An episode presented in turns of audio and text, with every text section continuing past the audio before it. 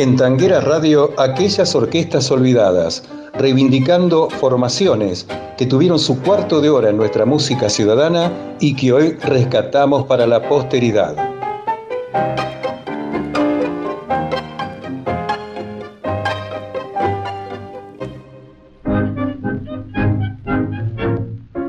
Amigos de Tanguera Radio, en aquellas orquestas olvidadas, hoy comenzamos con el maestro Lorenzo Barbero. Nacido en la localidad de James Craig, provincia de Córdoba, Argentina, el 6 de septiembre de 1918 y fallecido en Buenos Aires el 23 de junio de 2009. Su nombre de autismo era Isidro Lorenzo Barbero, violinista, director de orquesta y compositor. Como era hijo de un violinista, recibió de su padre las primeras lecciones de música. Tenía 12 años cuando su familia se radicó en la ciudad de Córdoba, en que además de cursar el colegio secundario, estudió viola, violín y batuta. Comenzó a actuar al frente de su propia orquesta, denominada Agrupación Copacabana, formada por 20 músicos y acompañada por bailarines con una escenografía bien criolla, a los 23 años, en el Teatro Capitol de Córdoba y después trabajó en la emisora de la misma ciudad LB2. Su orquesta era de vuelo musical, pero muy popular. No se limitaba a la música porteña, sino que tocaba obras de otros géneros originarios de Argentina. Cuando poco tiempo después Radio Splendid de Buenos Aires creó su filial en Córdoba, fue contratado por su director Luis Moretti y obtuvo un importante éxito que trascendió a otras provincias. Brindó espectáculos que tituló alternativamente Teatros de Tango, Sinfonía Variable del Tango y Orquesta de Cuerdas del Tango. Hizo giras por el país y llegó a actuar en Asunción, capital de Paraguay. Esto lo llevó a que Jaime Sankelevich lo contratara para actuar por Radio Belgrano, donde, con el padrinazgo artístico de Francisco Canaro, debutó en mayo de 1948 al frente del conjunto que se denominó la Orquesta de la Argentinidad, integrada por 25 músicos, algunos de los cuales tocaban instrumentos regionales, pues, además de tangos, ejecutaba otros ritmos con la idea de representar a todas las provincias argentinas. Actuaba junto a grandes figuras como Pedro Mafia y Alberto Castillo en el programa auspiciado por Jabón Federal denominado La Gran Audición Federal, el ciclo más exitoso del momento en la radiofonía argentina que llegaba a todo el país a través de su red nacional de emisoras. Ya en la década del 50 actuó en la televisión oficial en el recientemente creado Canal 7. En octubre de 1951 comenzó a grabar para la discográfica Odeón con el cantor Roberto Florio. En 1956 Barbero actuó en bailes, confiterías, locales nocturnos y emisoras de radio en giras por todo el país, incluyendo Mendoza, San Rafael, Río Cuarto, Córdoba, Villa Mercedes, San Luis y Rosario. Hacia mediados de año retornó a trabajar en Radio Belgrano y en locales de la calle Florida de Buenos Aires. En el primer semestre de 1957 actuó con éxito en Santiago y Valparaíso. De vuelta a Buenos Aires, trabajó en varias radios y en la confitería La Armonía de la Avenida Corrientes. Y luego se retiró para dedicarse a la producción y a la dirección artística de la discográfica Disc Jockey, trabajando además, ya en la década de los 70, como productor de Canal 13 de televisión. En abril de 1998 presentó en el Teatro Real de la ciudad de Córdoba su espectáculo de música ciudadana Fiebre de Tango, y al año siguiente volvió al mismo teatro con el espectáculo Tango, una historia como nunca fue contada. Lorenzo Barbero fue designado ciudadano ilustre por el Consejo Deliberante de Córdoba y reconocido por SADAIC como prolífico compositor. En aquellas orquestas olvidadas por Tanguera Radio, escuchamos al maestro Lorenzo Barbero, su orquesta y la voz de Osvaldo Ribó en el tango Noche de Locura, música de Manuel Sucher y letra de Carlos Barr.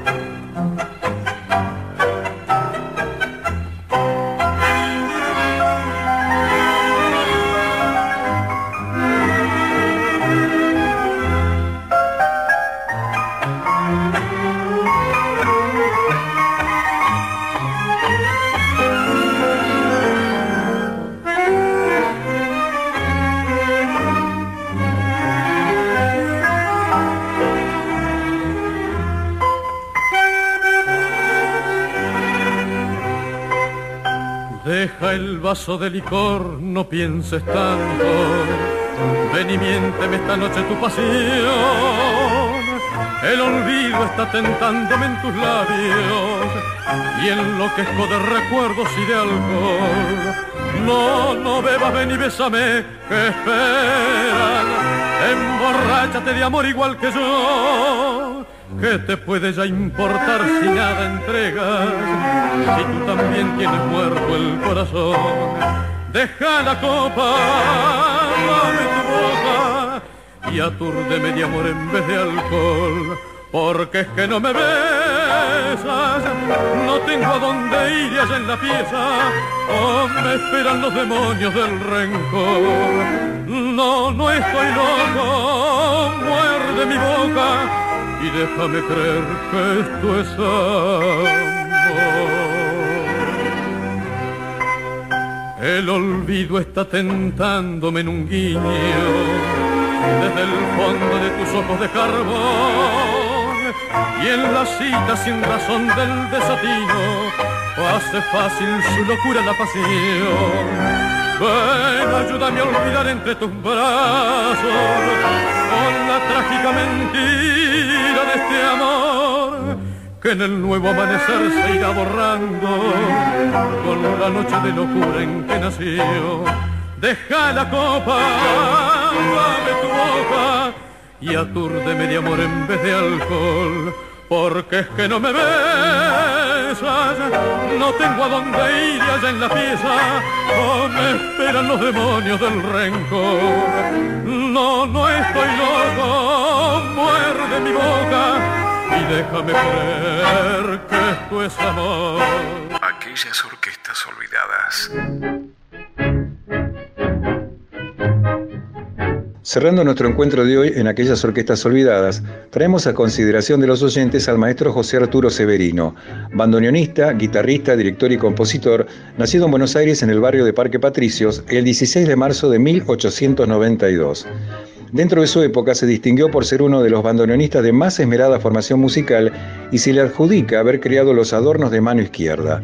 Su primer instrumento fue la guitarra, inducido por su amigo el Pardo Ágape, quien se ganaba la vida como encendedor de faroles a gas del primitivo alumbrado público y violero, además, en sus ratos libres. Este instrumento lo estudió por música y con toda seriedad. Junto a Arturo Bernstein, Juan Malio, Genaro Espósito y Eduardo Arolas, en su última etapa, constituyó parte de lo que fue la primera avanzada en materia del bandoneón que tuvo nuestro tango.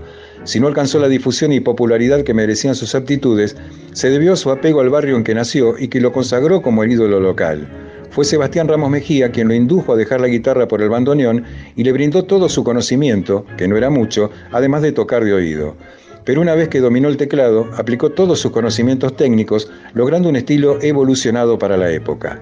En 1908 debutó como profesional con el apoyo del guitarrista Marino García, autor de la melodía de Mis Harapos, en un café de Garay y de Anfunes. El dúo se transformó en cuarteto cuando se agregaron Luis Adeso en violín y Félix Camarano en guitarra.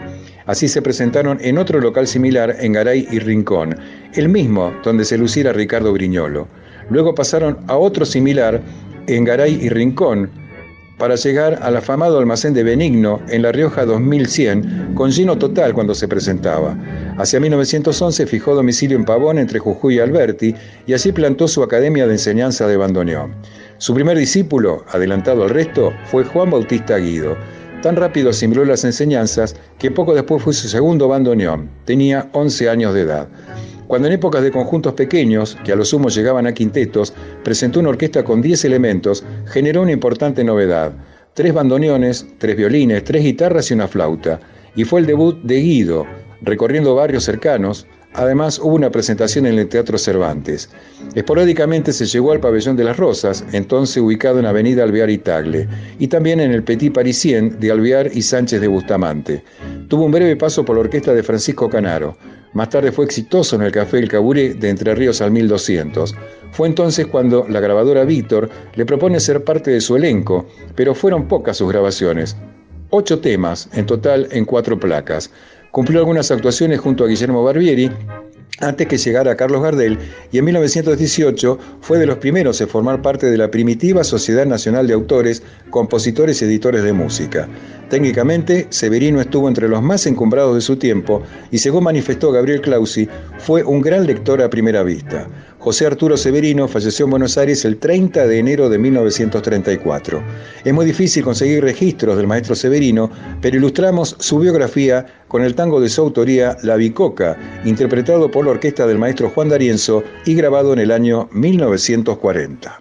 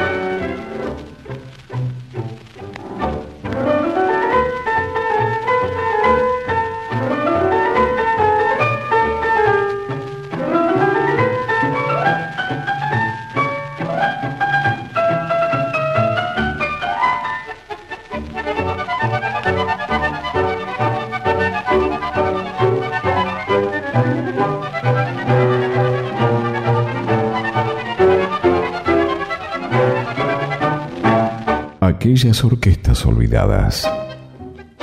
Hasta aquí, en Tanguera Radio, aquellas orquestas olvidadas, reivindicando formaciones que tuvieron su cuarto de hora en nuestra música ciudadana y que hoy rescatamos para la posteridad. Oscar Orlando Mascareño les brinda un gran abrazo tanguero y les dice hasta la próxima.